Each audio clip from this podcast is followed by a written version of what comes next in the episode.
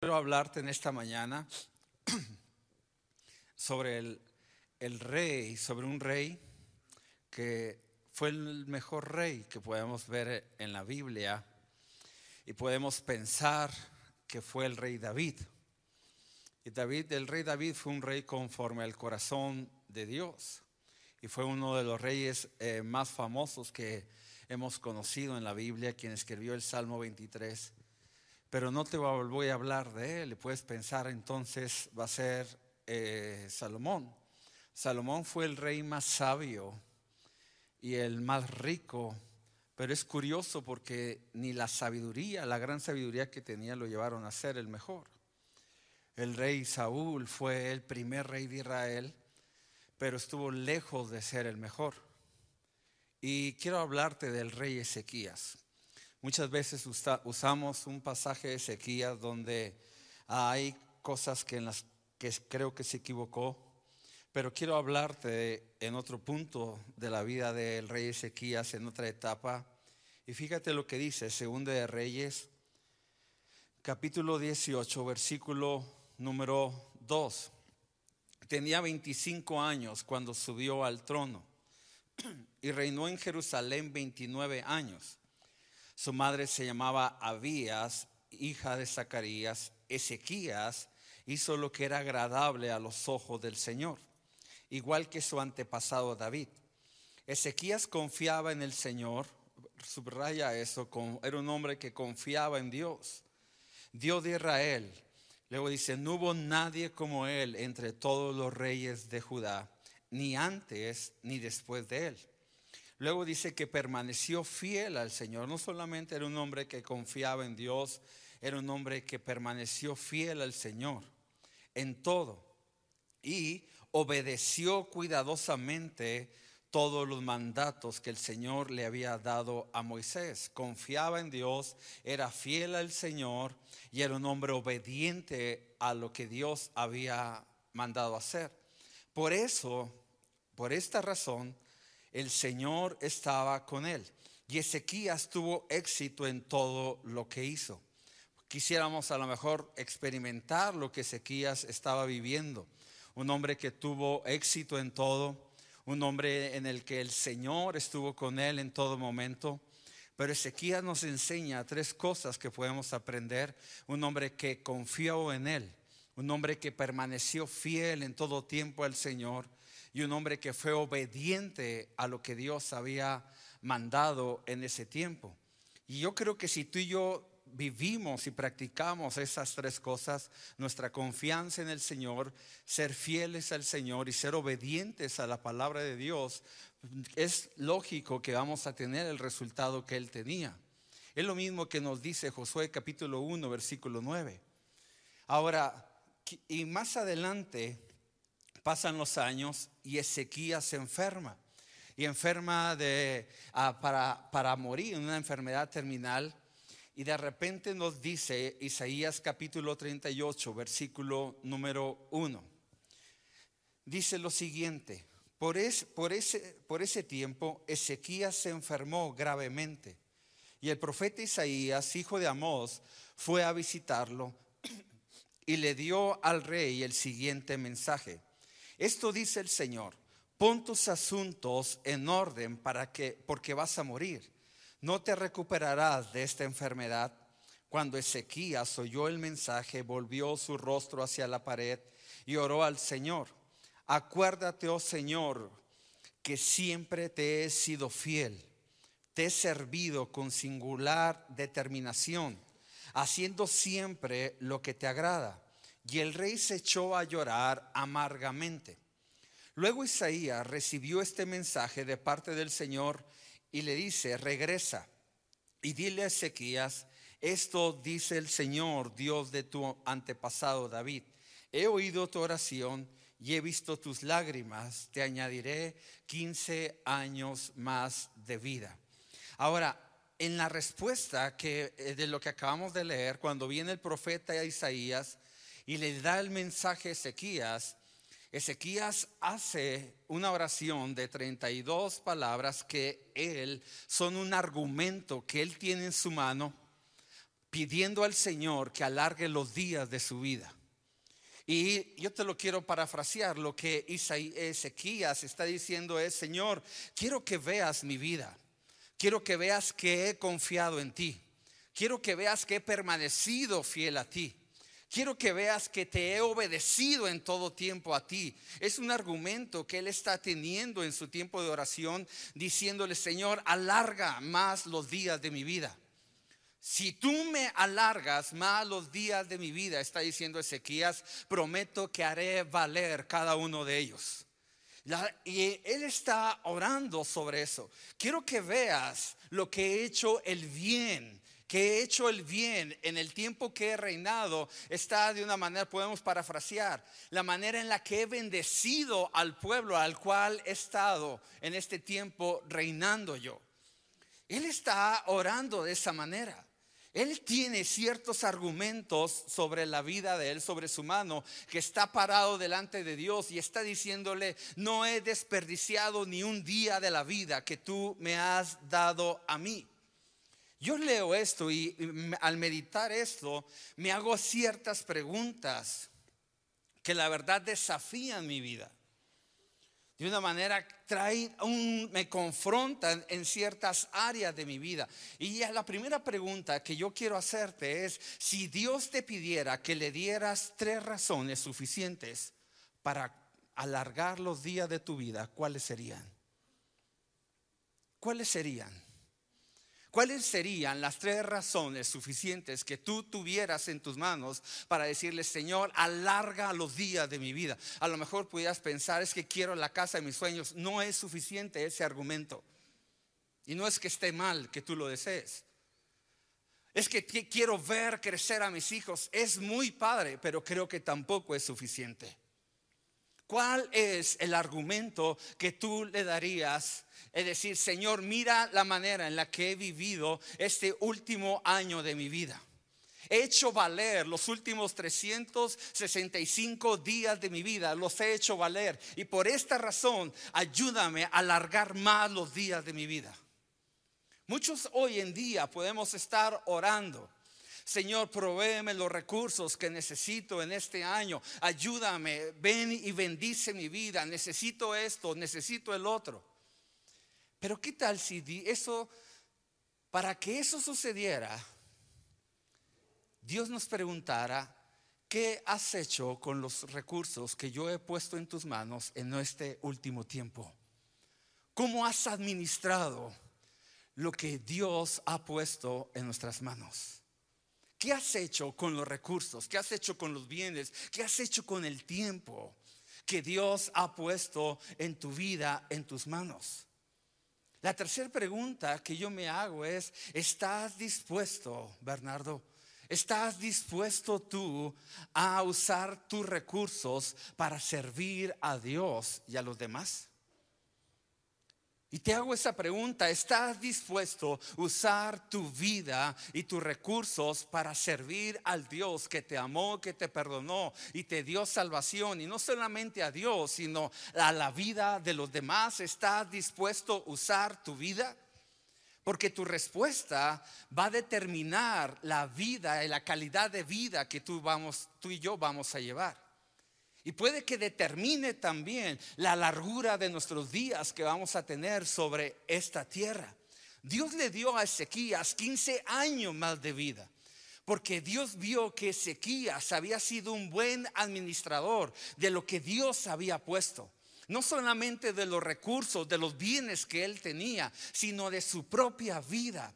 Era un hombre que caminó cada día de su vida confiando en el Señor, sirviendo al Señor, siendo fiel al Señor, obedeciendo al Señor en todo momento, haciendo aquello que Dios le había llamado a hacer. Y creo que todos como seres humanos hay tres cosas que necesitamos tener muy claras en nuestra vida. El número uno es nuestra identidad en Dios. Saber que somos hijos de Dios. Saber que hemos sido comprados con precio de sangre. Cristo murió en la cruz para darnos perdón y salvación y vida eterna y para ayudarnos a vivir una vida como Él manda. La segunda cosa es que sepamos y tengamos muy claro cuál es el propósito de Dios en nuestra vida.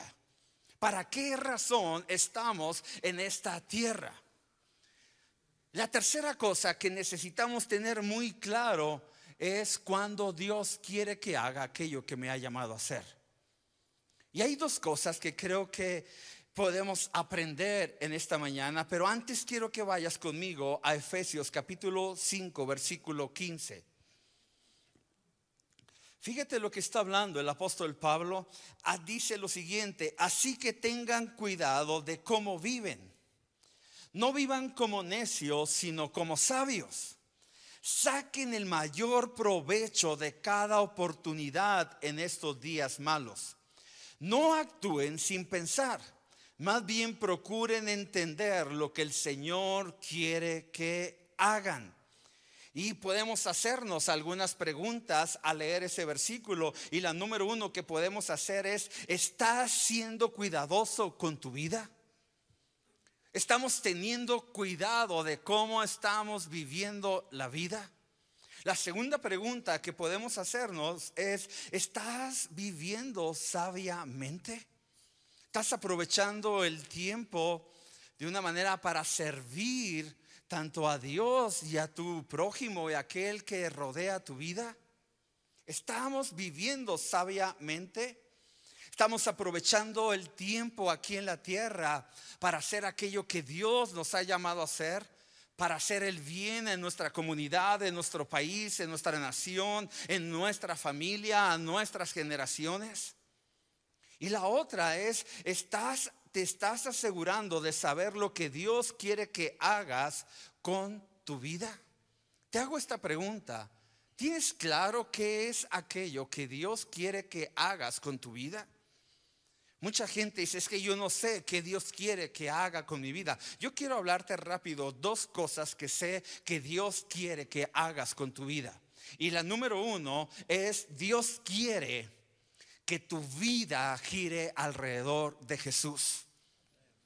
Dios, quiere, Dios no quiere ser una, una rebanada del pastel en tu vida.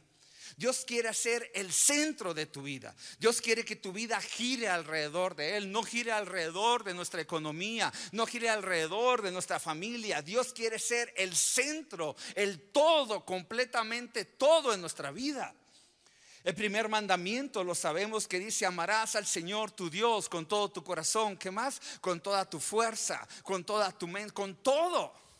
Hemos aprendido muy bien en esta casa que un verdadero discípulo es aquel que rinde al Señor todo lo que ama, todo lo que hace y todo lo que tiene. Eso quiere decir que un discípulo es aquel que gira su vida alrededor de la persona de Jesús.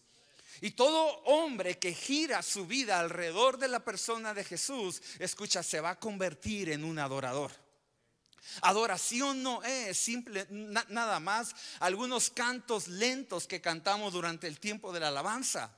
Adoración es todo lo que hacemos. La adoración es todo lo que hacemos. Tú y yo adoramos en nuestro trabajo, adoramos en nuestra casa, adoramos en el tiempo de familia. Nuestra vida debe de ser una adoración. Ahora, ¿cómo nos damos cuenta cuando Dios ha dejado de ser el centro de nuestra vida? Muy fácil. Cuando de una manera la ansiedad, el temor o otras cosas están por encima de nuestra vida de adoración. Hoy en día hablamos y es real. Yo lo he experimentado momentos de ansiedad en mi vida. Pero el mayor antídoto para la ansiedad y para el temor y para esas cosas en nuestra vida es la adoración. Hay un pasaje en la Biblia donde me encanta cuando Josafat dice que no sabía qué hacer. Josafat estaba aterrado en su vida, tenía temor, venían los enemigos a atacar la vida de Josafat. Y dice que Josafat se encontraba en el campo de batalla en, un valle de la batalla. Estaba aterrado, venían los enemigos, no tenía una respuesta, no sabía qué hacer. Y Josafat, un hombre entendido, llama a todo el pueblo, dice, hagamos ayuno, busquemos al Señor y se ponen a adorar en medio de unas circunstancias que estaban por encima de ellos. Y sabes, eh, me encanta cómo termina ese pasaje, porque en el valle que lo aterraba a Josafat, el valle que lo angustiaba, el valle que él no tenía una respuesta, cómo hacer las cosas, se convirtió, dice la Biblia, que fue el valle de la bendición. La adoración nos lleva a cambiar. El valle que aterra nuestra vida, el valle de las aflicciones en nuestra vida, lo cambia, la adoración se ayuda a cambiarlo a un valle de bendición, porque nos damos cuenta que lo que va a traer una llenura y una satisfacción a nuestra vida y una plenitud de nuestra vida no está en lo que vemos, sino está en la persona de Cristo. Cuando Cristo se vuelve el centro de nuestra vida.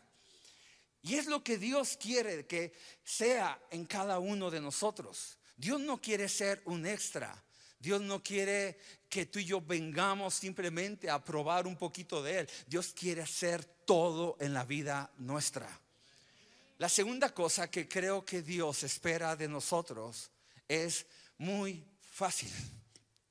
Dios quiere que le correspondas. Nadie de los que estamos aquí fuimos hechos para hacer nada. Todos tenemos un propósito, todos tenemos una tarea, todos tenemos una misión que hacer en esta tierra. No fuimos hechos para venir y ser consumistas y sentarnos y simplemente despertar, ir a trabajar, regresar a casa y dormir. No, fuimos hechos para eso solamente. Fuimos hechos para un propósito mayor que eso. Y Dios quiere que tú y yo le correspondamos a lo que Él ha hecho por nosotros en la cruz del Calvario. Podemos voltear a la cruz y ver lo que Dios ha hecho por nosotros y yo tengo que responderlo. Un menos que puedo hacer es responder con gratitud ante lo que Él ha hecho por mi vida. Y tú lo puedes ver como de una manera Josafat está ese hombre respondiendo a Dios. ¿Por qué si queremos vivir solamente una vida centrada en nosotros mismos, por qué Dios estará obligado a añadir más días en nuestra vida?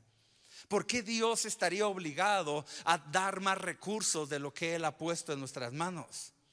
Cuando Dios está esperando que le respondamos ante lo que Él ha hecho por nosotros. Fíjate lo que dice Primera de Pedro capítulo 4 versículo número 10. Dice, Dios de su gran variedad de dones espirituales les ha dado un don a cada uno de ustedes. Úsenlos bien. ¿Para qué dice? ¿Para qué dice? Para servirse los unos a los otros. Dios quiere que le sirvas. Dios quiere, escúchame bien, fuimos, Dios quiere que le sirvas y fuimos creados para contribuir al reino de Dios. Fuimos creados para de una manera ser generosos en la obra de Dios, para poder dar nuestro tiempo, nuestra fuerza, todo lo que tú y yo somos. No usamos nuestros dones para enriquecernos nosotros. No usamos nuestros dones para adquirir fama para nosotros. No usamos nuestros dones para beneficiarnos nosotros. Usamos nuestros dones para bendecir a Dios y bendecir al cuerpo de Cristo. Para eso tú y yo estamos aquí. Ahora quiero hacer una que pensemos en algo que dice eh, el rey David en uno de los salmos, Salmo 116, dice lo siguiente. Fíjate lo que dice el Salmo 116. ¿Qué puedo ofrecerle al Señor por todo lo que ha hecho a mi favor? ¿Qué tal si lo leemos todos juntos a las tres? Una, dos, tres. ¿Qué puedo ofrecerle al Señor por todo lo que ha hecho a mi favor? Quiero hacer una pregunta. ¿Alguien ha experimentado el favor de Dios sobre su vida? ¿Sí? ¿Alguien lo ha experimentado? ¿Sí? Ahora, te hago esta pregunta. ¿Qué puedes hacer tú para responder a eso? ¿O qué estás haciendo para responder a eso?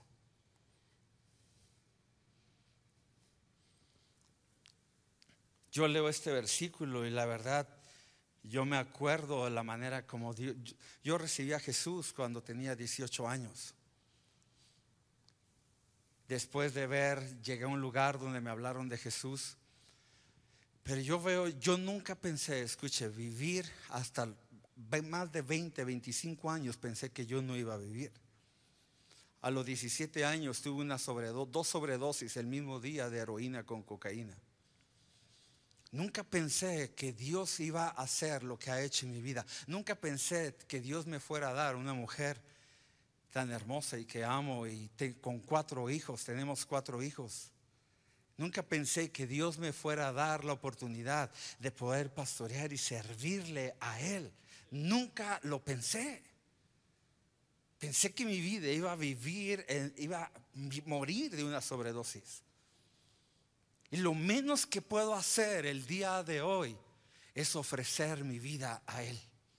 No tengo algo más que puedo dar al Señor, solamente mi propia vida porque he experimentado el favor, la misericordia, la gracia y la fidelidad de Dios sobre mi vida. No fueron hace más de 20 años, simplemente lo he experimentado el día de ayer, esta mañana he experimentado el favor de Dios. ¿Qué tengo que hacer? Responder a Él en gratitud. Quien entiende el sacrificio y la salvación de Dios sobre su vida, lo menos que puede hacer es responder a Dios en gratitud y en una entrega total a aquello por lo cual ha sido bendecido. ¿Cómo tú vas a responder ante el sacrificio de Dios sobre tu vida? Ante la bendición, muchos de los que están aquí me atrevo a decir que Dios extendió su misericordia y le dio una oportunidad más después de haber pasado una crisis de COVID en este tiempo de pandemia. ¿Qué es lo que vamos a hacer con nuestra vida? El rey David dice, ¿qué puedo hacer? ¿Qué puedo hacer? Dio completamente todo lo que tenía. Dio su vida y todo lo que él había en él. Cada lunes voy a un lugar que está metido en la montaña y ahí hay un señor amigo mío y me he hecho amigo de él, tiene 70 años de edad, es un señor que está muy fuerte, es dueño de muchas hectáreas en medio de la montaña. Él vive solo, solo con sus perros. Y ahí vive, no hay nadie que vaya con él. Vive ahí en una depresión, su esposa murió en tiempo de COVID. Y él está metido en esa cueva. Un hombre jubilado de Estados Unidos. Tiene los recursos suficientes y hasta más. Y un día platicando con él, le decía, ¿por qué no sale de aquí? Vaya a la ciudad, venga a la iglesia, entregue su vida a Dios. Conozco una mujer, está usted muy fuerte, está sano, tiene el dinero, tiene los recursos, tiene las cosas que uno, o sea, podría estar buscando. Usted ya lo tiene todo haga algo con su vida, sálgase de esa cueva. Y él me decía, no, no, no, yo no, o sea, no quiero, no quiero. Y yo decía, bueno, una, haga el favor, entregue su vida a Cristo, déjeme todo como herencia y muera si vaya con el Señor. Porque vamos a usar, yo ocupo lo que usted tiene, ocupo el terreno, ocupo el dinero que usted tiene, ocupo los carros que usted tiene, todo lo que usted tiene lo ocupamos para hacer avanzar el reino de Dios. Y se me quedó viendo y se quedó serio y me dijo, tú estás loco. Le dije, no, usted está loco, que está desperdiciando su vida, desperdiciando los recursos que usted tiene. Y ya pasaron los días, un día pasaron, te estoy hablando como tres, cuatro semanas, y un día fui a visitarle, le llevé un pan, estaba tomando un café y un pan con él. Y me dice, ¿por qué me dijiste la otra vez? ¿Por qué no me moría, me fuera con el Señor y te dejara todo? Le dije, es que la verdad, don Güero, si usted va a vivir aquí desperdiciando su fuerza, su tiempo, sus recursos, entregue su vida al Señor, parta con el Señor y yo puedo usar todo lo que usted tiene aquí. Al final le entregó su vida a Jesús. Pero escucha, ¿qué estás haciendo con tu vida? ¿Cómo estás gastando tu vida? A veces hay un engaño, como es una iglesia maravillosa y que trabajan demasiado ustedes. Y a veces hay un engaño de creer que tú ya no puedes hacer más. Dices, ya no hay lugar para servir ahí. hay muchísimo. Hay muchos lugares que puedes servir aquí en cada sede que están y en las sedes que se van a abrir. Y sabes que se ocupan gente que pueda ser como Ezequías y que pueda levantar su mano y decir, Señor, haré valer cada día de mi vida. ¿Para qué quieres recursos? ¿Para gastarlos simplemente en tonterías que los cuales los gastamos? Es un tiempo en el cual de verdad debemos de pensar y qué vamos a hacer con la vida que Dios nos está brindando. Yo le decía a este Señor, usted tiene todo. Y hay un gran error que vemos. Y ahorita el pastor Alejandro hablaba algo sobre eso. Yo lo veo, también soy pastor también. Y veo en los jóvenes una distracción de que creen saber todo, pero no hacen nada con su vida. Y veo otros matrimonios, que los matrimonios jóvenes, que simplemente están viviendo para sí mismos y querer cumplir el sueño y querer alcanzar los que las generaciones que va delante de ellos han logrado. Y no están haciendo lo que Dios les ha llamado a hacer. Y veo también hombres que están como este Señor, matrimonios que están como ese Señor, que tienen el tiempo, tienen los recursos, tienen aún la fuerza para hacer para Dios, para servir a Dios, pero creen que ya han trabajado lo suficiente y ahora es un tiempo de descanso. Y tampoco es así. Veía una entrevista de un hombre que es dueño de una empresa que se llama Hobby Lobby en todo Estados Unidos donde venden muebles, artículos de decoración. Sus papás eran pastores, todos sus hermanos fueron pastores. Él no quería ser pastor. Y un día Dios inquietó su corazón y su vida y le llamó a ser un empresario. Y empezó y a, crecer. Y un día escuchó la voz de Dios que le dijo, ¿crees que me puedes ganar en ser generoso? Y él empezó a querer decir, yo quiero ver si le puedo ganar a Dios algo tonto, sabiendo él que no lo iba a hacer. El día de hoy es un hombre multimillonario. El 95% de sus ganancias las donan al reino de los cielos. Es un anciano que vas a la iglesia donde él se congrega y sirve como están sirviendo cualquier anfitrión el día de hoy que lo han hecho de una manera increíble. Él y sus hijos y sus nietos viven con el 95% de lo que ellos tienen de ganancias. Y un día le, estaban entrevistando y le dijeron, ¿en dónde has encontrado el verdadero valor y sentido de la vida? Y él dijo, cuando era joven pensé que lo iba a encontrar en el dinero o en los bienes. A la edad que tengo el día de hoy, he aprendido que el valor y el significado de la vida lo he encontrado sirviendo a Dios. Si vas a hacer algo con tu vida, si vas a gastar tu vida en algo, gástala en Dios tenemos una responsabilidad de tocar a nuestra nación, de tocar nuestro país, tocar nuestras comunidades, tocar a nuestra familia y a nuestros amigos. Pero se necesitan hombres y mujeres que puedan ser entendidos, donde Cristo sea el centro de su vida y sepan responder a Dios como Dios lo espera. ¿Por qué no te pones de pie, por favor?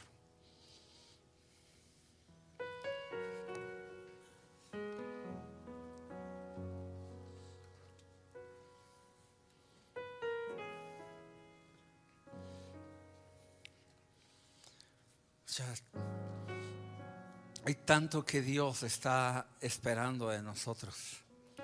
Dios espera mucho más de nosotros de lo que tú y yo podamos esperar de Él.